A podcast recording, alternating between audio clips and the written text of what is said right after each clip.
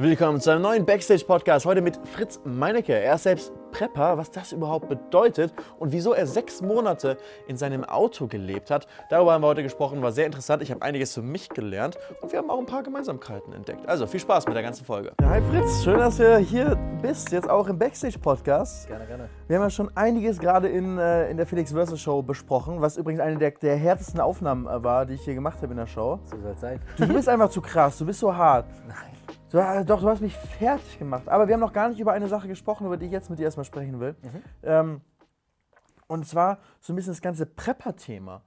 So, weil ich habe, bevor ich dich kannte, habe ich immer an Prepper irgendwie so gedacht, irgendwelche ähm, Leute, die äh, von der Bundeswehr sich Waffen horten und wirklich sich auf da um irgendwie im Kopf haben, so irgendwie so, so Reichs, ähm, ne, wie nennt man das hier, Reichsbürger. Und dann irgendwie den Staat umstürzen wollen. Aber ähm, du bist, dann, das war immer für, äh, für mich was Negatives. Und jetzt bei dir ist sowas Cooles, sowas Positives. So, yo, wir gehen in den Wald und wir machen das und äh, haben einfach irgendwie Spaß daran. Erzähl mal aus deiner Sicht, was ist denn diese ganze Prepper-Szene eigentlich?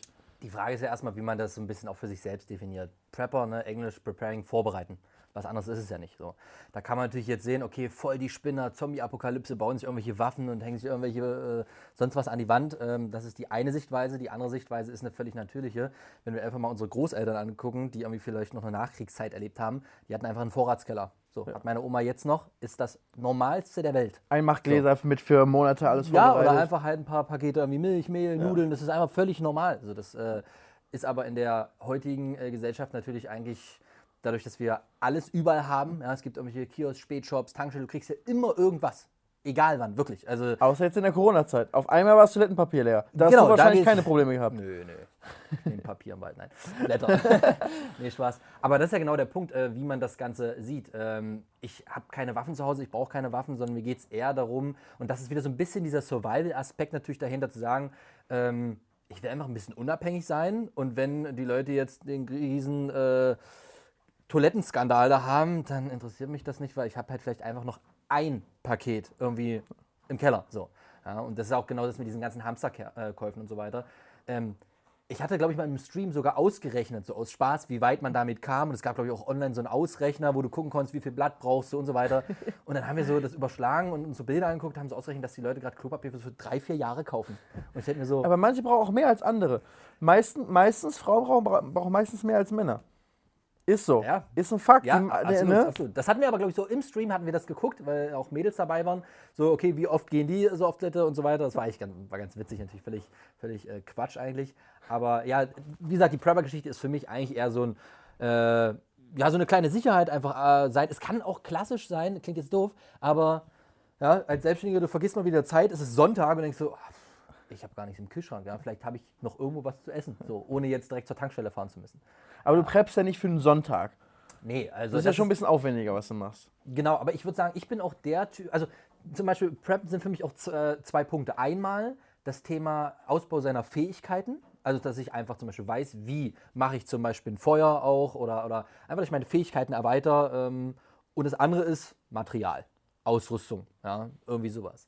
Ähm, ich meine, ich kann mir easy meinen Rucksack schnappen, ja, ein bisschen Essen, Trinken rein und ich komme da eine Woche lang irgendwie draußen im Wald klar. So, wenn jetzt irgendwie was sein sollte. Ist Hast du einen Rucksack fiktiv. fertig, den du dir schnappen könntest, wenn jetzt irgendwas passiert? Das ist ein? Fluchtrucksack, ja. Ja, hast du das? Geil, was da drin? Habe ich auch ein Video zu gemacht.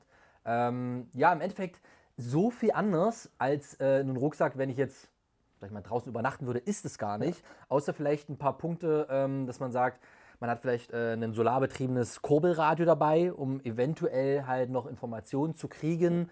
Ähm, das Ding ist, viele belächeln das natürlich immer, weil das sehr, sehr weit weg ist.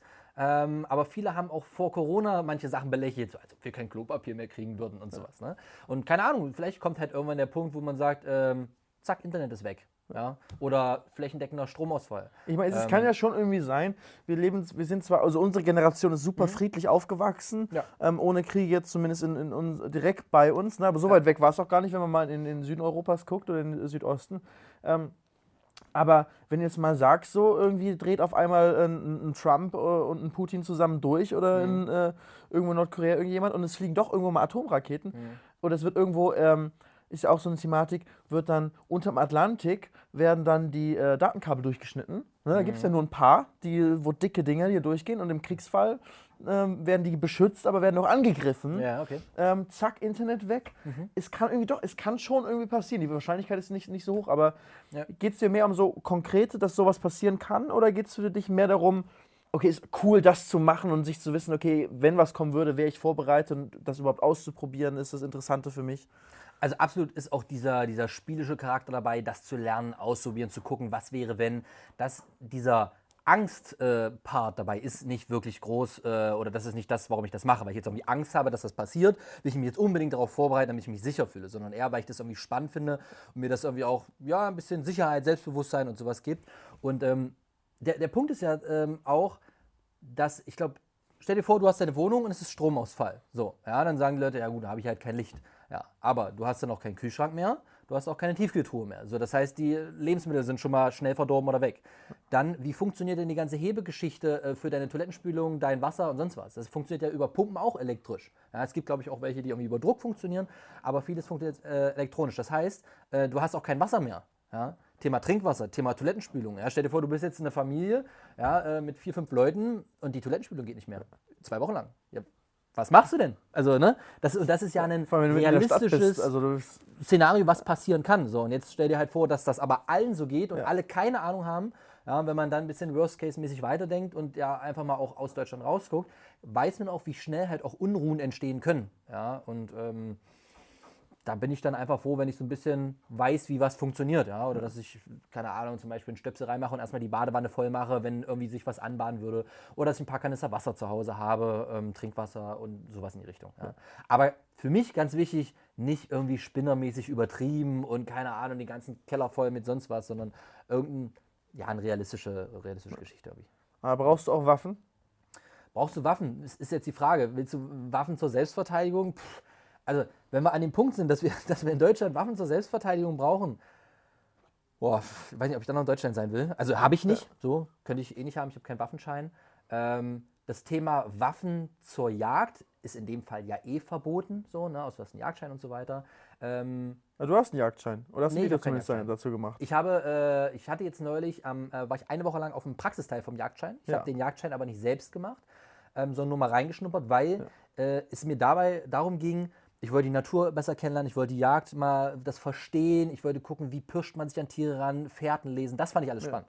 So, aber für den Jagdschein musst du den ganzen rechtlichen Kram wissen, du musst halt sehr, sehr viel lernen, ähm, auch irgendwelche Schonzeiten, ähm, welches Tier hat, heißt, das Ohr heißt so beim Wildschwein. Und ich denke mir so, das interessiert mich nicht. Also ich habe mir quasi das rausgepickt, was ich für meinen Teil, für das Thema Auto und Survival irgendwie spannend finde. Ähm, genau, und habe mich da ein bisschen einfach weitergebildet, ja.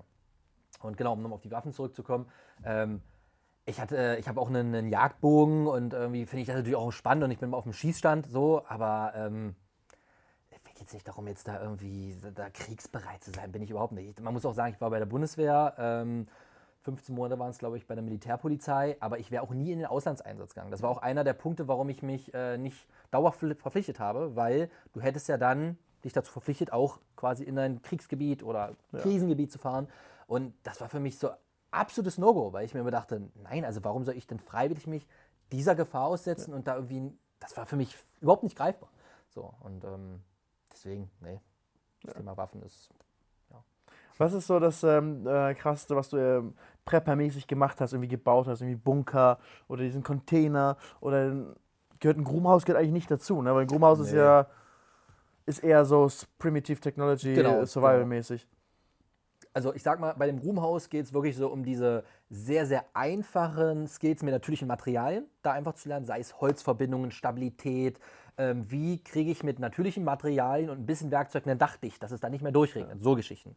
Ja, bei dieser Prepper-Camp-Geschichte, wo jetzt aber auch schon länger Pause ist, ähm, ging es eher darum, okay, wie kann ich vielleicht ähm, mit schon normalem Werkzeug, was jeder hat, ähm, irgendwelche Sachen improvisiert herstellen. Also ich habe da zum Beispiel einen Erdkühlschrank gebaut. Ja? Ähm, da hatte ich halt ein Fass und ich hatte irgendwie Seile und ich hatte zwei Tonnen, die ich miteinander verbunden habe. Aber wie kann ich halt in, in einer fiktiven Situation oder einfach, weil es mich interessiert, ja, Nahrung draußen kühlen? Ja? Und dann hab hast halt ein tiefes Loch. ich habe ein zwei Meter tiefes Loch gegraben, ausgeschachtet, habe dann zwei äh, quasi, sag ich mal, Ölfässer, die Deckel rausgeschnitten, das miteinander verbunden, dann reingesetzt, dass ich einen richtigen Schacht habe, dass quasi kein Erdreich Ja. nachgeht. Äh, habe dann eine, eine oben eine Krankonstruktion gebaut und dann ein Fass, was man dann zwei Meter tief runterlassen kann. Ja, und dann habe ich einen Erdkühlschrank. Und wenn es zwei Meter tief im Boden ist, ist es einfach kühl. Genau, hast du eine gewisse äh, Kühle drin von ungefähr 7 Grad. Ähm, das ist zum Beispiel auch das Spannende, kleine Brücke zu dieser ganzen Lost Place-Geschichte. Äh, in Bunkern, wenn du unter der Erde bist, ist es fast immer gleich kalt oder warm. Egal ob Winter, Sommer, sonst was. Das sind immer ungefähr so 7 Grad. Ja. Das heißt, wenn du draußen im Winter bei, keine Ahnung, minus 10 Grad unterwegs bist, gehst du da rein und denkst so, oh, das ist aber angenehm, 7 Grad. Bist du im Hochsommer da drin, gehst du da rein, es sind immer noch 7 Grad. Ja, und es ist irgendwie, wo du sagst, oh, ist ein bisschen kühl hier drin. Das ist auch ganz spannend. Und das greift dann auch wieder ein bisschen von der Verständnis auf diesen Erdkühlschrank so äh, zurück, ja. Ja. Ah, sehr, sehr spannend. Weißt du, dass wir beim, äh, ich war mal bei dem YouTube-Workshop, die machen ab und zu so Workshops für Creator ähm, und erzählen dann, ja, das ist irgendwie, das ist neu, jetzt ist der Algorithmus ein bisschen mehr so und so. Und die sagen ja nichts Genaues immer, aber irgendwie so, Ja. ich glaube, das ist auch so ein bisschen einfach so ein bisschen Händchen halten und sagen, wir sind hier da für euch, so, ne? Aber es sind die, sind die netten Jungs und Mädels von, von YouTube, dann gibt es immer noch ein schönes Essen dann dazu und sind alle happy. Ja. Ähm, da haben die uns aber auch mal so über Thumbnails was gezeigt. Dann haben sie deine Thumbnails genommen, dann haben sie deinen Kanal gezeigt und haben gesagt, guck mal, so müsst ihr es machen, richtig gut. Nee, Daniel? Ja, ich, ich glaube, ja, Daniel war auch mit Also dabei. Daniel ich weiß wer es ausgewählt hat. Daniel war vorher mein Partnermanager Ja. und jetzt bin ich bei Pia, genau, ja. Das war äh, ganz, ganz witzig, weil du es nämlich gerade ansprichst. Ich war auch öfter auf so Workshops und ähm, da hatten wir auch genau das Thema Thumbnails und wir haben so unsere Kanäle einfach so ein bisschen quasi, also die haben Verglichen mit den anderen genau. YouTubern, ja. Und dann, dann waren halt irgendwie so Beauty-Kanal, guckst du drauf, ah, schön, ah, ja, gut, gut, gut. Dann so zum nächsten Kanal war irgendwie, ich glaube, Kochen oder so. Ah ja, da würde ich das machen. Und dann kam der Klick auf meinen Kanal und alle, die Reaktion im kompletten Raum war, wow, wow, was, Oder bei wow, dir ist auf? Thumbnail ist So. "Uah!" Und natürlich, wenn du äh, quasi auf meinen Kanal gehst, auf Videos gehst und diese Thumbnails siehst, wirst du komplett erschlagen und denkst so, oh, sehr, sehr aggressiv, ja, irgendwie freier Oberkörper und Schrift und sonst was. Aber ähm, natürlich A, das, was ich dort zeige und behandle, geht ja schon irgendwie um Autor, um irgendwie ein bisschen Männlichkeit, um, um sowas in die Richtung, dass es passt.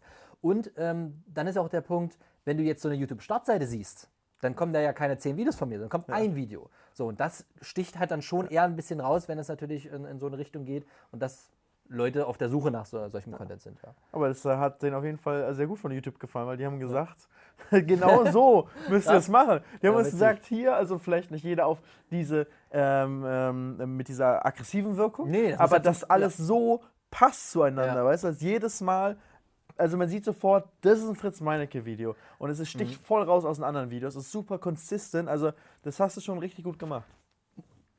Kann ich aber auch dazu sagen, Thumbnail ist, steht immer als erstes. Also wenn ich eine Videoidee, wenn ich sonst was habe, diese Thumbnail ist so ultra wichtig. Also am Anfang habe ich das natürlich nicht gemacht. Da waren so, ah, okay, wir brauchen noch ein Thumbnail, ja, ich habe hier ein Lager, ich habe drei, zwei, drei Fotos gemacht, nehmen wir mal, machen Schrift drüber, Ja, das, ja. das sieht man auch. Aber mittlerweile ist es, äh, ist es wirklich so, dass das extrem viel, ähm, na nicht Zeit unbedingt beansprucht, aber ich mir sehr viel Gedanken dazu mache.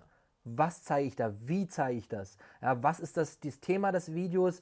Äh, was ist das, was die Leute interessieren würde? Ja, wenn ich jetzt zum Beispiel ein Übernachtungsvideo mit spezieller Ausrüstung mache, zeige ich dann den Übernachtungsspot? Zeige ich mich eher näher mit der Ausrüstung? Also da ist wirklich sehr, sehr viel Gedankengang dahinter und ähm, da stecke ich auch sehr viel Zeit hinter, weil das halt einfach so ultra wichtig ist. Das ist das, was die Leute sehen, ne? Genau, weil- bevor sie raufklicken. Ich meine, du weißt es selber, ja. Das, das Video an sich ist wichtig, aber wenn das Thumbnail nicht passt, es sieht keiner. Ja. Ja. Ja, andersrum, ähm, wenn das Video scheiße ist und das Thumbnail gut, dann klicken sie rein, aber gehen raus. Also es muss. Es muss ich beides würd- passen. Das Thumbnail macht 50% aus. Ja. das ist, ist halt wirklich Locker, krass. mindestens. Ja, wir, wir tun uns hier im Team auch immer super schnell mit Thumbnails, weil niemand von uns so, ähm, ich auch selbst absolut gar nicht so diesen, diesen Blick für so ein klickbares Thumbnail so irgendwie haben. Habe ich, ich meine, ich mache seit neun Jahren YouTube. Gerade. Ich habe nicht das Gefühl, dass ich wirklich gut im Kopf habe, irgendwie, wie ein gutes Thumbnail zu sein hat. Also wir haben häufiger dann jetzt mehrere Thumbnails, die wir uns überlegen, okay, ist das besser, das besser? Und dann, ah, keine Ahnung, lass mal das probieren, dass man später nochmal austauschen und dann, dann sieht man ja in den Statistiken so die, die Klickrate. Und dann siehst Ja, du ja, genau. okay, da haben so und so viel Prozent von den Leuten, die es gesehen haben, raufgeklickt. Dann kannst du ein bisschen so hin und her schieben. Aber es liegt an so vielen Parametern, weil wenn ein Video erfolgreich ist, dann klicken, sehen es viel mehr Leute, die deinen Ja, Kanal ja, aber nicht kennen, die aber weniger raufklicken. Das heißt, dann klicken wieder weniger Verzerrt das rauf. alles wieder. Mhm. Es ist ja, es ist echt ein Zahlenspiel. Aber ohne, ohne Scheiß, es ist teilweise bei mir auch so, dass ich zum Beispiel bei dieser Fotogeschichte, weil ich mache alles draußen so, ne? wenn du jetzt im Studio hast, kannst du ja vielleicht auch alles ähnlich machen, Beleuchtung anders. Bei mir ist ja alles immer anders, so das Setting. Ne? Und da gibt es teilweise auch oft wirklich so krasse Gedankengänge, wo ich mir überlege, okay, pass auf, ich bin so zu sehen. Ich habe jetzt, Beispiel, ein äh, nen Messer, das halte ich jetzt vom Winkel aber so, damit das heller erscheint, weil die Sonne gerade Ja. so raufkommt. Ich brauche jetzt aber bei dem Hintergrund vom Messer keinen Baum, sondern eine Freifläche, damit die Silhouette vom Messer zu sehen ist. Hätte gerne aber auf der linken Seite eine Waldkante, damit wir wissen, ich bin im Wald. Also es ist wirklich Und dann drehst du dich krass so im drin. Wald rum, Ich bin am Drehen um und gucken und Spot zu machen. Und teilweise bin ich so, so, jetzt brauche ich oben noch die Schrift drehen. Das heißt, keine Ahnung, die, das Messer, die Messerspitze ist zu weit oben. Ich brauche die ein Stück weiter runter. Es ist, Ja. Das ist, keine Ahnung, aber es ist wirklich so krass teilweise. Aber das ist das, ist das YouTuber-Business, Ja. das gehört dazu. Und Deswegen finde ich es auch so spannend bei dir, weil du, weil deine Videos halt ähm, im Gegensatz zu vielen anderen wirklich, kom- wirklich krass, du bist äh, häufig alleine im Wald, baust tagelang für ein Video ja teilweise Ja. was. Ähm, und trotzdem hängt am Ende, nach all dieser harten körperlichen Arbeit auch, ähm, und du erschaffst etwas Krasses, Mhm. aber ob das Video erfolgreich ist, hängt halt trotzdem zu, ich würde mal sagen, mindestens 50 Prozent sogar, davon ab, wie du das eine Vorschaubild, ne, das eine Absolut. Thumbnail, wie du das gestaltest, Ja. das ist so wichtig. Madeira zum Beispiel, wo ich das Baumhaus gebaut habe, das war oben, weiß ich, auf 1000 Meter und da sind immer Wolken durchgezogen. Und du hattest teilweise Nebel drin und fünf Minuten später hattest du wieder komplette Sonne. Ja? Krass. Und ich meine, du kennst ja selber, wenn man draußen äh, irgendwie Fotos macht oder, oder filmt, wenn du extreme Sonne hast, brennt das ja aus. Ja. So, so dass es teilweise Momente gab, wo ich gemerkt habe, jetzt zieht die Wolke rein, die Wolke zieht rein, ich, jetzt das Thumbnail. Jetzt so, das Foto, hinten, ja. Der Nebel kommt perfekt von hinten. Ich bin ja alleine da. Ist jetzt nicht so, dass ich dann ich da runter und aufgestellt und 10 Sekunden Auslöser, weil ich auch keine Firmen habe, sprinte diesen Berg hoch auf dieses äh, äh, ähm, Baumhaus oben am Posieren, di, di, di, wieder runter, nochmal, wir brauchen noch einen. Also es ist teilweise, ich glaube, wenn Leute manchmal zugucken würden, auch wie diese Videos entstehen, ist manchmal so, was macht der da? Also ähm, das finde ich auch ganz spannend. Ähm, dadurch, dass ich keinen Kameramann habe und mich selber filme und das mit Absicht auch mache und das auch gut finde, weil das halt so ein authentisches YouTube-Ding ist und ich da viel flexibler bin, habe ich teilweise das Ding, dass ich Sätze mittendrin stoppe, Ja. Perspektive wechsle, weiterspreche. Ich filme mich, sage, Leute, ihr müsst unbedingt, diese Pflanze ist der absolute Wahnsinn, weil Ja. sie ist grün, bla bla bla. So, und wenn das aber jemand von außen sieht, dann denkt so, was macht Was ist los mit dem? aber du hast so eine automatischen Pausen drin, weil du schon. Ich bin auch ganz oft schon im Videoschnitt. Das ist halt auch so krass. Ja. Ja. weil ich es halt auch selber alles schneide. Ähm, bin ich schon im Videoschnitt und denke mir, okay, ich hatte jetzt den Redepart, wir machen jetzt wieder was Musik. Ich brauche jetzt noch eine Timelapse. Jetzt brauche ich noch dreimal klopfen für den Sound. Ich kenne es 100 Prozent. Also auch wenn ich die Videos früher komplett alleine gemacht habe oder jetzt teilweise dann auf Reisen irgendwie noch, noch selbst mache. Ja. Ähm, oder selbst wenn, ich, se- selbst wenn ich mit meinen Jungs unterwegs bin, ich habe immer im Kopf den Schnitt. Immer so, okay, jetzt sind wir Ja. hier, jetzt sind wir da, jetzt brauchen Ja. wir noch das. Es muss ne, selbst auf so kleine Sounds runtergebrochen. Ja. Aber das ist auch geil, weil das dieser kreative Prozess ist und man da so voll drin ist einfach. Und du merkst im Ergebnis. Ich merke es, wenn ich dann im Videoschnitt bin und das Video fertig ist, so. Genau, Hat es- funktioniert, es was hat du dir gedacht Es hat hast. sich gelohnt. Ja, manchmal so irgendwie so kleine Gags und Spieler, spielerische Sachen, was die Leute, glaube ich, viel nur unterbewusst wahrnehmen. Die gucken auf Ja. das Video und sagen am Ende, krass, das war ein gutes Video, hat mich unterhalten. So, ich habe nicht abgeschaltet. Ja. Aber das ist nur passiert, weil du diese ganzen Gedanken im Kopf hattest und halt überlegst, okay, jetzt hatte ich einen zu langen Redepart, jetzt muss ich mal wieder in Bilder reingehen oder habe ich noch Zwischenschnitte, die ich drüber lege und äh, diese ganzen Sachen. Ne? Ja, oder Sachen, die du komplett rausgelassen Ja. hast, weil er sonst nicht gepasst hätte. Ja, ja gehört, äh, gehört viel dazu. Das ist schon ist, äh, großen Respekt auch, dass du das so alles alleine machst, vor allem weil du ja nicht nur das filmst, sondern auch vor der Kamera eine Ja. krasse Sache ja einfach machst ne, und krasse Sachen da baust. Aber ähm, ich habe zum Beispiel jetzt beim Vloggen, beim Reisevloggen, Mhm. so, ne, in der Öffentlichkeit muss mich selbst filmen, habe ich jetzt nicht mehr, aber so am Anfang auf jeden Fall voll, voll so Schiss gehabt, vor Ja, der, auf die. Kamera zu reden. Ja. Aber im Wald kommen nicht so viele Leute vorbei, oder? Oder kommt es, passiert das, dass du da irgendwie baust und, äh, und dann so, so ein Haus zusammenbaust und dann kommt jemand vorbei, ein Spaziergänger und sieht und so, was ist denn hier los? Mm, Also das kommt jetzt nicht vor, so, aber was natürlich vorkommt, wenn ich irgendwie mal in einem Wald drehe, dass da ein Jogger vorbeikommt, ein Spaziergänger und sonst was. Ähm, weiß ich, meistens mache ich dann auch eher eine Pause im Sinne von, ich will den Ton nicht drauf haben von dem, Ja. weil dann mal der Hund bellt oder ich irgendwie Fahrradklacken höre. Aber es ist sehr, sehr selten, wenn ich jetzt wirklich mal irgendwo ein bisschen öffentlicher drehe. Ähm, aber ich kenne auf jeden Fall dieses Phänomen, also mittlerweile habe ich das nicht mehr. Auch durch, ich sag mal so, Insta-Stories ist das halt auch so ein bisschen Normal geworden. normal geworden, Das denk aber gerade so vor vier, fünf Jahren, wo es das noch nicht gab und einfach so Leute auch mit so einer größeren Kamera oder irgendwie überhaupt so generell so rum, und da, da war das so, was ist denn? Ja, ihm los, ne? Ja, richtig. Ich hatte halt dann auch ab und zu mal ein paar Sachen, wo ich so ein bisschen vlogmäßig was gemacht habe, weil es halt dazu gepasst hat, so ein paar Szenen, wo ich wohin gereist bin oder auf einem Event war. Und da weiß ich noch anfangs, das war schon irgendwie unangenehm. Oder auch wenn du im Flugzeug bist, weißt du? Und dann sitzt du einfach so und denkst so, ja, ich will jetzt noch so eine Szene haben. Und ich denke mir so, der sitzt hier. Also ja, und ich rede rein und dann am besten machst du die Szene so viermal, weil du Ja. dich nicht versprichst und dann ah, und piep, piep, piep. Und, oh. Aber da irgendwann, irgendwann hast du da einfach so ein, so ein Selbstbewusstsein entwickelt, wo du sagst so, komm, ich mache jetzt hier mein Ding und fertig. Also irgendwie blende ich viele Sachen auch aus. So. Ähm, Ja, was ich, noch? ich hatte irgendwann hatte ich auch, ich weiß gar nicht, was da genau war, neulich die Geschichte, wo ich mit Freunden irgendwas gemacht und gedreht habe, unterhalten und dann mal im Nachhinein, oh, habt ihr gesehen, wie die alle geguckt haben, wie die alle geguckt haben? Ich so, ich. Ich, war voll in meinem Fokus drin, ich habe mein Ding durchgezogen, die haben alle geguckt. Ich so, keine Ahnung. Also, ja. Ja, finde ich lustig, dass äh, in vielen äh, Bereichen wir so äh, gleich denken, weil ich denke auch, dass zum Beispiel mit den Insta-Stories, das hat voll genau Absolut. das ausgelöst, was so normal geworden ist, Ja. weil so viele Leute halt, ähm, auch die nur für ihre Freunde halt ihre Insta-Stories machen, halt Ja. am Anfang in eine Kamera, in ein Handy Genau, reinzusprechen. das ist so normal Hat für geworden. uns Vlogger leichter gemacht. Ja, stimmt. Auf, äh, auf jeden Fall. Du hast aber auch negative Erfahrungen mit, äh, mit Zuschauern gemacht. Ne? Ja. Du bist ja sechs Monate zum Beispiel, äh, hast du gewohnt in deiner G-Klasse. Genau. Ähm, wir, zu den negativen Sachen kommen wir gleich. Wir fangen Mhm. erstmal an, weil in der Show habe ich noch gar nicht darüber gesprochen mit dir. Wie, wie bist du auf die Idee gekommen, sechs Monate in deinem Auto zu wohnen? Und vor allem jetzt nicht irgendwie, weißt du, so Vanlife gibt es ja schon häufiger, dass man Ja. so einen kleinen Camper-Van ausbaut, ne? so einen VW-Bus zumindest, wo es ein bisschen, bisschen Platz man auch ein bisschen drin hat. Eine G-Klasse, ich hatte ja selbst eine, da ist ja, da ist nix, also das ist jetzt nicht viel Platz, das sieht von außen noch größer aus als von innen. Ja. Also, Genau, also Man, wieso? man muss dazu sagen, dass ich halt irgendwann ähm, Bock hatte, das kam durch Marvin, hatten wir ja vorhin schon als Thema, äh, der ja so Autoumbauten macht, äh, generell sagen, also ich war bei ihm so, ähm, er hatte, glaube ich, weiß gar nicht, er hatte irgendein Fahrzeug, ich glaube, sein, sein T5-Bus damals, abenteuermäßig, und ich dachte mir so, ich brauche auch ein Fahrzeug. So, ich habe, äh, weiß gar nicht, was ich damals noch gefahren habe, ich glaube, genau, ein Audi S3 habe ich gefahren. Ähm, also das komplette Gegenteil. Eine Ja, Limousine komplett. in Rot. so, kann man sich gar nicht vorstellen. Aber hat auch Spaß gemacht. Aber ich dachte mir so, ich brauche ich brauch ein Abenteuerfahrzeug. Ja. So, und dann habe ich halt mich äh, erkundigt, recherchiert, okay, G-Klasse, Bundeswehr, äh, robust und keine Ahnung. Und äh, habe halt überlegt, okay, mache ich, baue ich aus, will auch mal drin schlafen. Und im Endeffekt war es als Überlegung zu sagen, okay, ich kann Roadtrips mitmachen. So, ja, einfach unterwegs sein. Und der andere Gedanke war tatsächlich dieses Thema, okay, ich will nicht auf irgendwelche Hotels angewiesen sein. Ich bin viel unterwegs, ich, ne, wie jetzt hier dich irgendwie besuchen können. Ich will einfach irgendwann losfahren, wann es mir passt am Sonntagabend und auf der Hälfte der Strecke penne ich dann und heute Abend penne ich da auch wieder. Dieses, dieses Freiheitsgefühl, diese Flexibilität, dass ich auch sagen könnte, wenn ich jetzt hier nach keinen Bock habe, fahre ich wieder zurück. Oder irgendwer klingelt und sagt, ey, kommst du nach Düsseldorf? Ich bin unterwegs. So, ich habe alles dabei.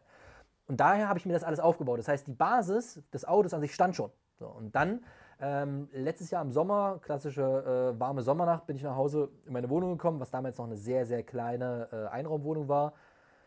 Und ich lege mich so kurz ins Bett, gucke an die weiße Wand und denke mir so, hey, wir haben Sommer, was mache ich hier? Habe meine Decke geschnappt, irgendwie eine Flasche zu trinken, ins Auto rein, bin los. Wie gesagt, war ja alles schon vorbereitet. An See, war da irgendwie baden, weil es so ultra warm war, habe mich reingelegt und gepennt. Nächster Abend war genau das gleiche, wieder ultra warm. Ich so, ey, komm, ich penne jetzt wieder im Auto. Und das habe ich so drei Tage gemacht. Aber ist es nicht im Auto auch ultra warm im Sommer und unangenehm dann? Mm, Ja, abends kühlt es ja dann runter. Ja. Und der Trick ist, in den warmen Sommernächten baden zu gehen, leicht frierend rauszukommen, abtrocknen und ins Bett legen und schlafen. So. Und wenn du früh wach wirst von der Sonne, weil es wieder warm ist, gehst direkt wieder baden. So, das war die Idee dahinter. Hat funktioniert. Äh, weil zu Hause bin ich aber duschen gegangen. Und äh, genau, das habe ich so drei Tage gemacht und dachte mir so, ey, eigentlich passt gerade meine kompletten Umstände, mein Leben. Ich probiere jetzt einfach mal nur hier drin zu schlafen. Ich habe meine Wohnung noch, ich arbeite da, äh, so, habe mein, mein Kram, Videoschnitt und alles äh, Businessmäßige äh, meine Küche, mein Bad, aber ich schlafe da mal nur drin. Und dann so 14 Tage später dachte ich mir so, okay, irgendwie ist das geil, was kann ich noch outsourcen? Vielleicht nehme ich mir noch die Küche auch mit in mein Auto rein, sodass ich die Küche zu Hause nicht mehr nutze, sondern nur im Auto. So, und dann kam irgendwie das nächste dazu und das nächste dazu. Und dann habe ich angefangen, okay, das Bad brauche ich eigentlich auch nicht, äh, weil ich habe äh, Mitgliedschaft in Fitnessstudio-Kette, die überall in Deutschland ist, 24 Stunden offen hat, kann ich duschen. So, das heißt Thema Internet äh, und so weiter. Und dann ging eins zum anderen und dann habe ich halt gemerkt, so, ich, ich kündige jetzt meine Wohnung. Ich glaube, das war wirklich so nach drei, vier Wochen. Ich kündige, jetzt einfach. Also der Gedanke tatsächlich, den hatte ich vorher immer mal wieder zu sagen, ey, wie krass wäre das, einfach Wohnung kündigen, so im Auto ähm, leben. Und mir war aber klar, dass das nur ähm, ein Projekt ist. So, also ob ich das jetzt, also mal mindestens drei, vier Monate mache, weil sonst hätte ich die Wohnung nicht kündigen brauchen, ähm, war mir klar, vielleicht ein Jahr, aber mehr hätte ich sowieso mir nicht vorstellen können. So. Und dann habe ich das einfach gemacht. Ich habe einfach meine Wohnung gekündigt, habe da drin gelebt, habe weiter produziert, habe meine Videos geschnitten, habe Freunde besucht, war wie in Österreich, war in Italien, Frankreich, äh, keine Ahnung, Norwegen, Schweden, überall, Tschechien, Polen, einmal rundherum. Und ja, war einfach eine geile Zeit. Und äh, dann ging es äh, Richtung Herbst rein, wo es dann nass wurde, ungemütlich, früher dunkel, wo du einfach gemerkt hast, so, ja, das geht schon, klar geht das, gar kein Problem. Aber es ist irgendwie nicht mehr so cool. So, und dann ging es langsam in den Winter äh, rein, im Dezember, wo es um 16 Uhr dunkel ist, wo es vier Tage lang durchregnet. Und naja, ich habe keinen kein Bus. Also Ja, du kannst ich, ja nicht mal da ich sitzen, kann richtig, also auf dem Fahrersitz. Kann, kann ich auf dem Fahrersitz, das war's. Und liegen kann ich quasi in meinem Bett, das ist auch cool, aber die, die Fläche bis nach oben ist circa so. Also ich kann nicht aufrecht. So kann ich oben, wenn ich auf meinem Bett bin, sitzen. Ja. Das heißt, du hast auch gar keine Fläche, wo du jetzt mal sagst, ich kann einfach mal irgendwo sitzen. Und ne? kochen kannst du auch nur draußen eigentlich, richtig, Kochen kannst oder? du nur draußen, weil das hinten quasi zum Rausziehen ist. ja, das heißt, du brauchst einen Unterstand irgendwie, wo du Genau, ich habe dann oben so kannst. ein, so ein Tarp, so ein kleines Mini-Tarp ja. gespannt, aber äh, sag mal ganz ehrlich, wenn es drei Teile. Das Tarp und alles musst du ja dann wieder reinkriegen ins Auto. Das Thema war auch, äh, man sagt ja immer, es gibt kein schlechtes Wetter, es gibt nur schlechte Kleidung. Ich habe kein Problem, im Regen draußen unterwegs zu sein, aber der normale Punkt ist, du bist klitschnass, kommst in deine Wohnung, ziehst das aus, ziehst dir frische Klamotten an, gehst duschen, alles gut. Ja, jetzt kommst du aber mit komplett klitschnassen Sachen in dein Auto rein, die werden ja nicht trocken. Und du hast komplett äh, 70, 80 Prozent Luftfeuchtigkeit in dem Auto, wo du lebst und wo du schläfst, wo ich dann angefangen habe, okay, ich habe mir einen Luftentfeuchter geholt, ich habe versucht, die Feuchtigkeit rauszubringen. Ich habe mir dann ähm, im Endeffekt eine Standheizung einbauen lassen. Da funktioniert es auch recht gut, also geht die Feuchtigkeit gut raus, muss ich aber dann jeden Morgen anmachen. Und dann habe ich halt irgendwann gemerkt, so, das ist, das ist nicht das, was ich jetzt, worauf ich Bock habe. Ja. So, ich kann mir das sehr gut vorstellen über den Sommer, Frühlings, Herbstzeitraum. Aber auch wirklich ein Riesenpunkt ist das Thema Dunkelheit. Weil es ist ab 16 Uhr dunkel. Was machst du dann? Zu Hause bist du mit, bei Freunden, du bist am Schreibtisch, du gehst irgendwo essen, keine Ahnung und so. Aber du sitzt dann in deinem Auto, es ist dunkel und denkst so, was mache ich denn jetzt hier? Es ist 16 Uhr. Ja, und das war halt so ein Punkt, wo ich gesagt habe, okay, ich behalte das Auto. Das ist auch alles, äh, wie gesagt, ich habe heute drin geschlafen, ich habe gestern noch wieder drin geschlafen. Ja, du stehst auch hier im Hof bei uns jetzt gerade Hier im Hof, genau. Ähm, das macht auch Spaß, aber dieses 100%ige Leben in der G-Klasse habe ich quasi damit äh, beendet. Und ähm, Wann hast du wieder eine Wohnung? genau, ich habe mir eine Eigentumswohnung geholt, habe mir da jetzt auch einen Streamingraum äh, äh, reingebaut. Sogar so ähnlich wie hier. Ich habe nämlich Backstein-Riemchenwand verlegt und habe auch ein geiles äh, Winchester-Sofa drin. Ach, ja. Ähm, ja, ich mag den Stil einfach. Ich bin gar nicht dieser RGB, Neon, äh, sonst was äh, Typ. Finde das einfach sehr gemütlich und urig hier. Das ist ge- genau meins hier. Finde ich geil. Und äh, genau, ich stream halt öfter auch so ein bisschen äh, nebenbei. Und da brauchst du ja auch irgendwie so ein, so ein Studio. Bist Einfach wieder so sesshaft geworden. ja, sesshaft mh, durch Corona tatsächlich ein bisschen. Ja. Also ich war sechs Monate, also ich hatte übrigens keinen Bock auf Winter und war deswegen noch sechs Monate wahrscheinlich, sechs Wochen äh, auf Madeira. Ja. Ähm, ursprünglicher Plan war eigentlich mit dem Auto hinzufahren, aber es fuhren halt keine Fähren äh, zu dem Zeitpunkt, also ich hingeflogen bin. Ähm, da war ich noch zwei Wochen in Österreich mit Revi äh, und Co. Und war halt wieder viel unterwegs, bin auch jetzt viel unterwegs. Aber es geht einfach darum, dass ich irgendwo eine Basis habe, wo ich mein Zeug habe, wo ich meine Ausrüstung habe, wo ich auch einen Schreibtisch habe, Wäsche waschen kann. So, wenn ich das aber nicht will, dann setze ich mir mein Auto und fahre los. So, ja, einfach die Möglichkeit zu haben. Einfach auch, dass man im Kopf weiß, man ist so Genau. frei, man kann Man hat überall einfach eine Basis hin. irgendwo. Ja. Ja. Und was, war- wie war die Umstellung dann wieder auf, man hat auf einmal wieder eine Wohnung? Ging easy? Was halt das Krasse ist, das, was für die meisten selbstverständlich ist, für jeden, ist für dich plötzlich purer Luxus. Du sitzt einfach hier und sagst so, boah, ich könnte mal duschen gehen jetzt. Ein bisschen, ein bisschen warm. So, normal sitzt du im Auto und denkst so, hm, okay, ich guck mal, wo das nächste Fitnessstudio ist. Okay, 35 Minuten. Okay, dann fahre ich da erstmal hin. Also weißt du, so viele Sachen oder ich hatte ja auch keinen Kühlschrank drin. So, viele haben ja auch in ihren Campervans irgendwelche Kühlschränke, aber ich gesagt, brauche ich nicht. So, ich wollte es sehr minim minimalistisch halten. Aber diese ganzen einfachen Sachen, so, dass du Platz. Ich kann mich einfach mal wohin setzen. Ich kann mal irgendwo laufen. Also das war so, Dich strecken, ja, ohne rauszugehen. Genau. Also das waren viele, viele Sachen, die einfach normal sind, waren für mich plötzlich wieder absoluter Luxus und geil. Ja.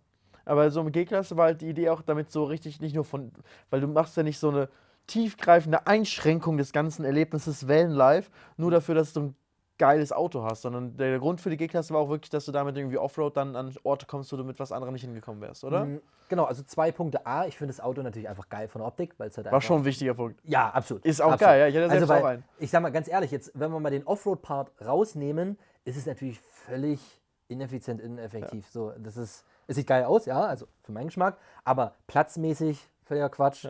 CW-Wert wie eine Schrankwand, Verbrauch, also das ist, ne? Aber es ist einfach so ein, so ein, so ein, so ein Abenteuer-Lifestyle irgendwie. Ähm, tatsächlich fahre ich mit der zu 99% Straße, ja. Aber was ganz spannend ist, genau diese letzten 1% machen dann oftmals einen geilen Platz aus, wo du plötzlich irgendwo stehst, wo halt kein anderer hinkommt. Ja.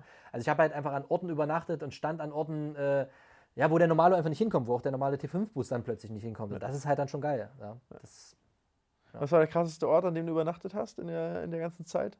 in der G-Klasse? Ja. Boah, krass, es ist, es ist schwer, weil die so ziemlich unterschiedlich sind. Ich kann mich aber an eine Situation erinnern, die ich ganz witzig fand, die mir jetzt gerade einfach nur in den Kopf kommt. Äh, da waren wir in Italien, da waren noch zwei Kumpels mit, standen irgendwo oben auf, ich glaube über 2000 Meter war das, also wirklich mit 360 Grad rundum, richtig, richtig cool. ja. Und äh, stehen da und ich werde nachts wach, keine Ahnung, irgendwie das Auto am Wackeln, ich denke schon Wind oder keine Ahnung, gucke auf die Uhr, 2.30 Uhr, völlig alles dunkel und greife nach vorne. Ich habe vorne so ein, Light, äh, so, ein, so ein Schaltpanel, wo ich meine Lichter anmache Ja. mit Rundumbeleuchtung und allem dran. Gucke nach vorne durch, mache das Ding an, in dem Moment komplette Beleuchtung und sehe, wie eine Kuh an meinem Bullenfänger ist und so macht. Nein. Und ich so, ich, ich fand es total witzig. Ne? Und in dem Moment habe ich dann halt irgendwie so ein bisschen gehupt, weil ich dachte, kannst du das mal lassen vielleicht so, ich will schlafen. Daraufhin sind dann alle anderen wach geworden, haben auch ihre Lichter angemacht und es war halt einfach total, ja, komisch irgendwie, weil dann diese Kuh da vorne auch äh, dran war, dann ist sie weggegangen, dann bin ich ausgestiegen und dann hat man halt gesehen, dass die vorne anscheinend das ganze Auto abgeleckt hat. Vorher, da war überall so Schlodder dran und keine Ahnung. Äh, war jetzt nicht der ultra heftige äh, Platz, aber es war einfach eine witzige Story, ja. Ja. Na, das hört sich auf jeden Fall schon ziemlich, ziemlich cool an. Ja. Wie bist du überhaupt dazu gekommen? War erst das, das, das Hobby da, ähm, zum Beispiel Lost Places auch, Mhm. haben wir schon in der Show drüber gesprochen, dass, äh, die zu erkunden und Geocaching und dann kam später Video dazu, dass du es auch gefilmt hast oder war das so parallel? Nee, tatsächlich kam, also die ganze Geschichte fing mit Geocaching an, hat sich von dem Geocachen so ein bisschen in diese Lost Place-Geschichte ähm, verlagert, weil halt äh, es damals auch noch viele Geocaches auf so Lost Places gab, auch mit Story und allem. Kann man sich so ein bisschen wie so ein Exit-Game vorstellen? Also ich bin mir nicht sicher, aber ich glaube, dass diese Exit-Games teilweise aus dieser Geocaching-Bewegung entstanden sind, weil das ist eins zu eins das gleiche, nur dass man es halt einfach heimlich irgendwo in irgendwelchen verlassenen Gebäuden gemacht hat. So. Und das war, da waren irgendwelche Sprachmodule, wir waren nachts unterwegs, hatten irgendwelche QR-Codes am Scannen, irgendwelche Laserpointer, durch irgendwelche Hallen gingen mit Umklappspiegeln, also völlig geil. Das heißt, irgendjemand baut in so einem verlassenen Haus, baut ein Spiel auf Ja, dann, ja. und jemand anderes, ka- also du in dem Fall, kommt an und versucht Ja. das zu lösen und bekommt am Ende dann Genau. den, den Geocache, also den, den kleinen Schatz, den Genau, man ist ja, wieder am neu Ende ist ja immer versteckt ein danach. Buch, wo man sich reinschreibt. Ist ja mal Ja. ein Gästebuch quasi. Okay. Und ich habe damals auch selbst aktiv so eine Dinger gebaut. So. Ja. Und da habe ich auch die ersten kleinen Videoclips für gedreht. Also Spezialeinheit, du musstest dich dann. Da kam auch das Thema hinzu, irgendwie äh, Abseilen und Klettern habe ich dann sehr viel gemacht, ähm, wo ich mich dann. Ich habe. In einem Gebäude bin ich irgendwie äh, nach oben auf so einen Balkon rauf, da war ein Wartungsgitter, das haben wir aufgeschraubt. Das war 15. Stock und sind von da aus in den kompletten Wartungsschacht äh, parallel zum ähm, Fahrstuhl runter, bis ganz in den Keller. So. Ist ja nicht eigentlich, dass irgendwie sowas mal dann irgendwie, du kannst es ja nicht wissen, du musst hoffen, Mhm.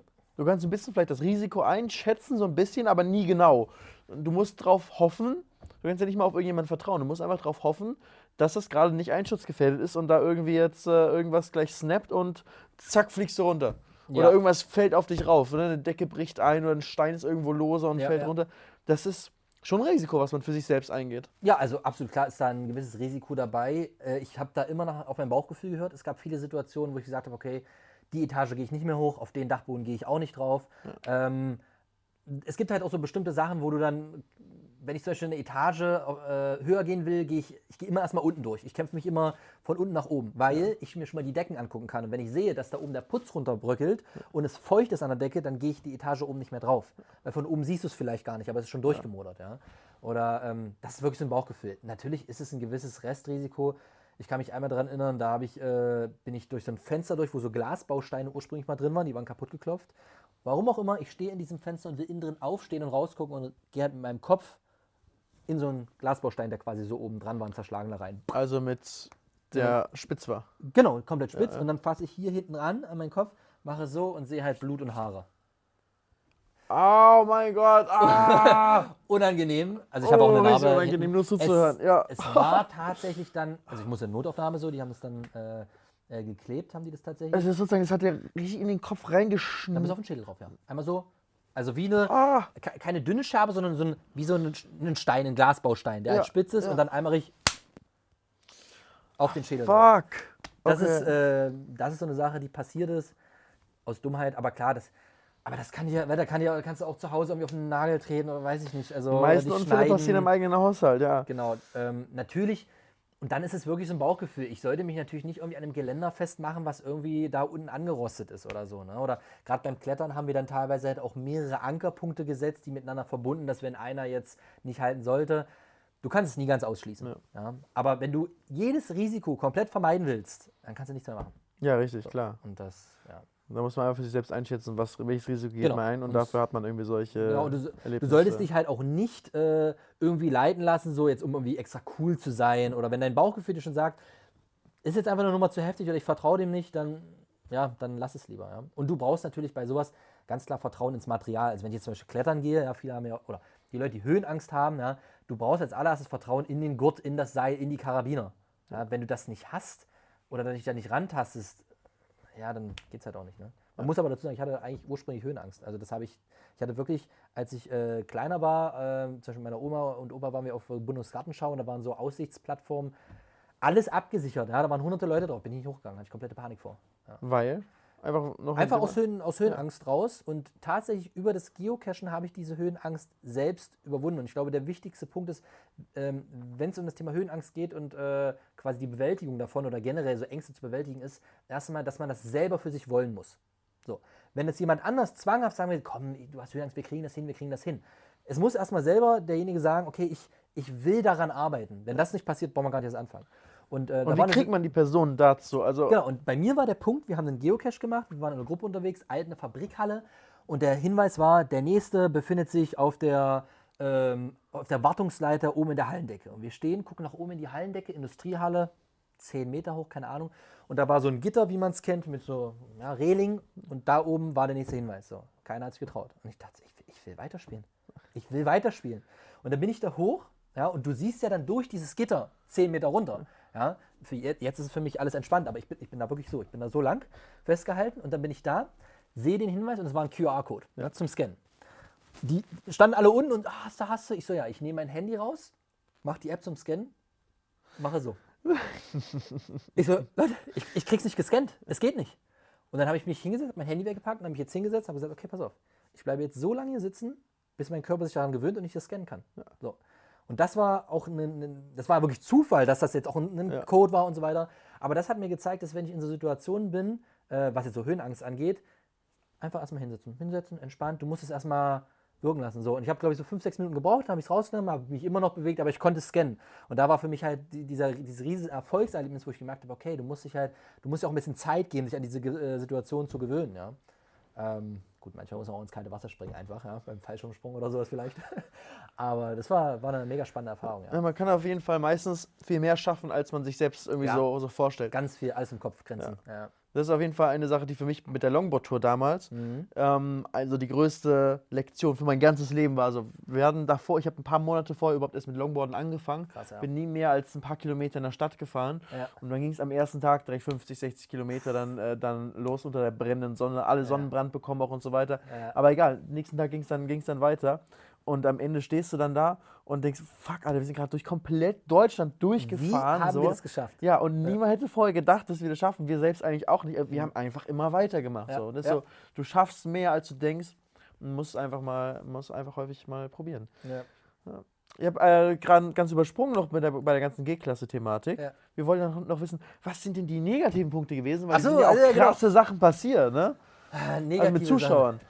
Mit Zuschauern. Ähm, ja, also tatsächlich gab es äh, ein paar Situationen. Also natürlich, mein Auto ist sehr auffällig. So, ich habe mein Auto immer preisgegeben. Der Name steht drauf? Der Name steht drauf, stand da am Anfang nicht. Ne? Ist natürlich auch ein bisschen Werbung, die irgendwie damit rumfährt. Bin ich natürlich auch selbst dran schuld. So, ne?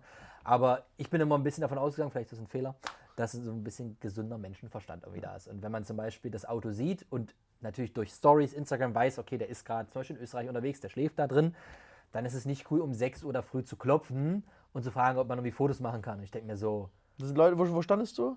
Ich stand äh, irgendwie an so einem Waldparkplatz an der Seite, also nicht ja. in, der, in, der, Stadt oder so.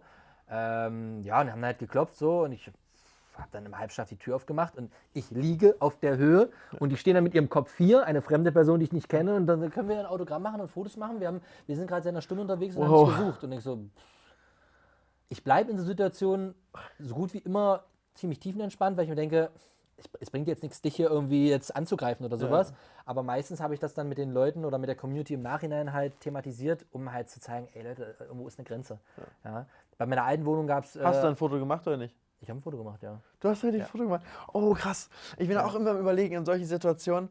Ähm, zum Beispiel auch, weiß ich, wenn ich zum Beispiel mit der Familie oder mit der Freundin irgendwie essen, mhm. irgendwie so, dann möchte ich keine Fotos machen. So, ich finde, das ist, das gehört sich nicht, dass man dann, dann jemanden da da rausholt aus der Situation. Also weißt du, sitzt gerade, du hast gerade ein schönes ja. Essen ja. vor dir, genießt irgendwie diesen privaten Moment und dann kommt einer, sagt, können wir ein Foto machen. Mhm. Zieht dich raus mhm. aus dieser Situation. So, ich denke, ich finde es nicht cool, nee.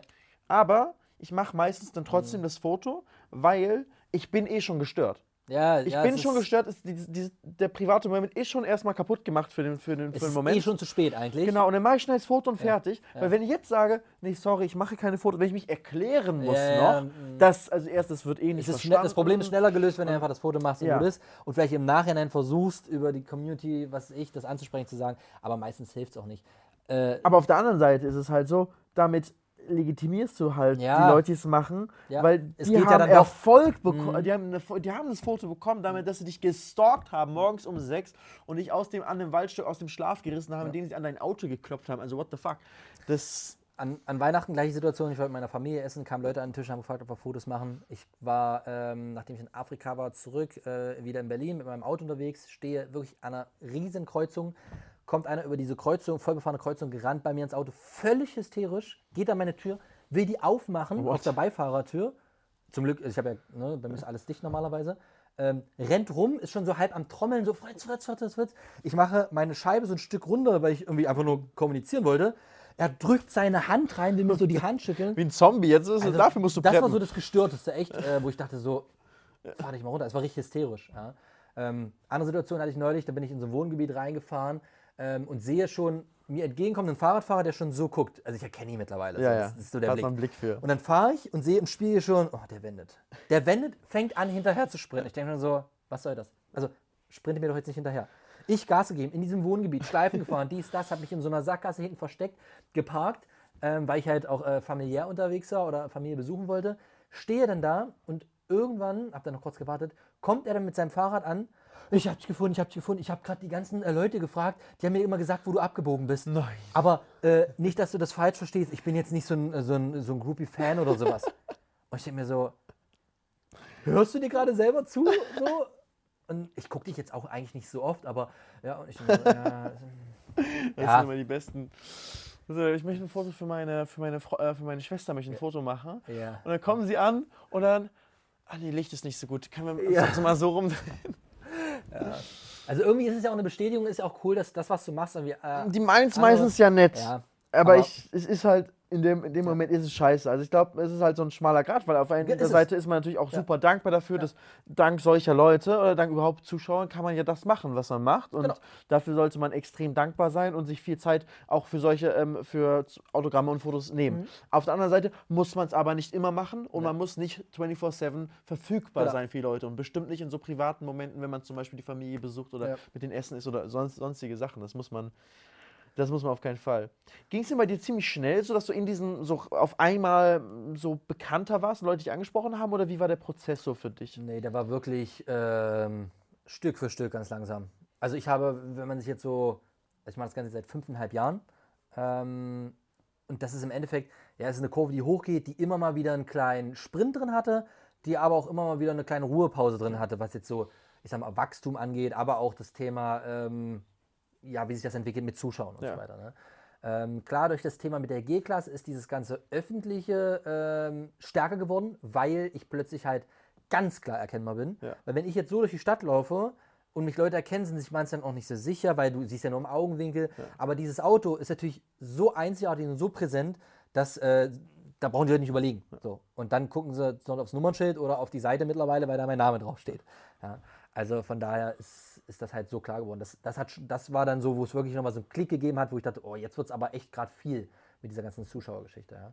Und generell, was jetzt so Wachstum, Kanalwachstum angeht, ist halt wirklich so, das, ja, aber das kennst du sicherlich auch. Du hast mal solche Phasen, mal solche Phasen. Ist bei Videos genauso. Du hast dann irgendwie ein Projekt, was mega ankommt und gehypt wird. Du hast so, boah, ich habe gerade irgendwie in einem Monat irgendwie das an Reichweite gemacht, was ich sonst in einem halben Jahr mache.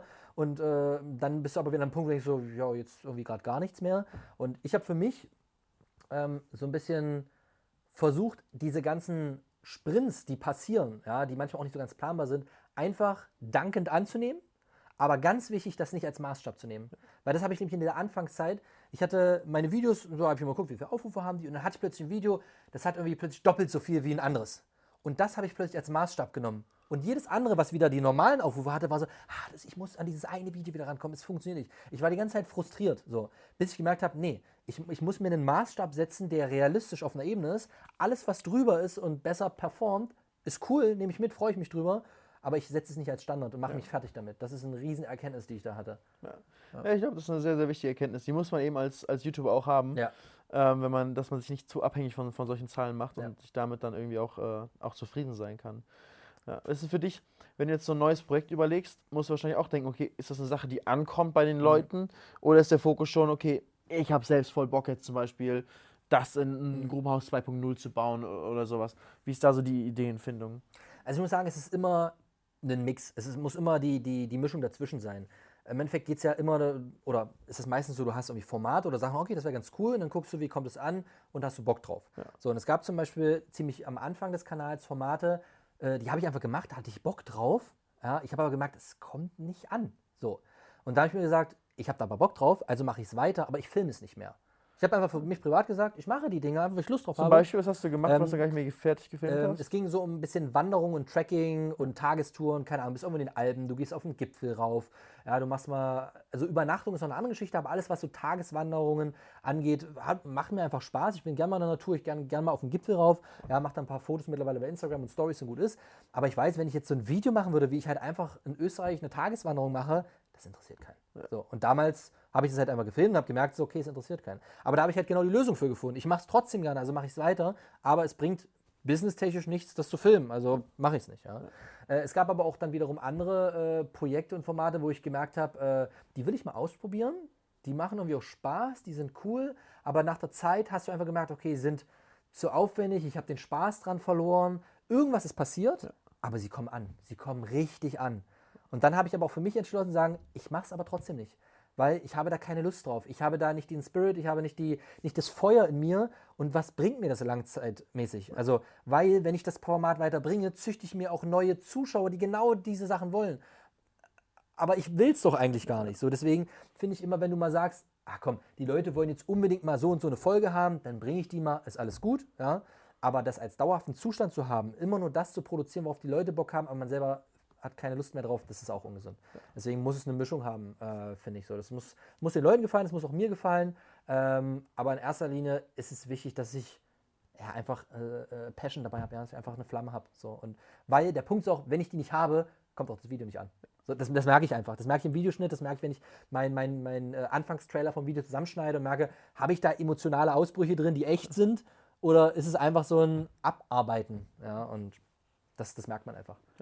Die, das Feuer muss brennen. Muss auf jeden Ja. Fall auch brennen, wenn man sich in den Wald setzt und eine eigene eine Grube aushebt und dann ein Ja. eigenes, eigenes Haus einbaut.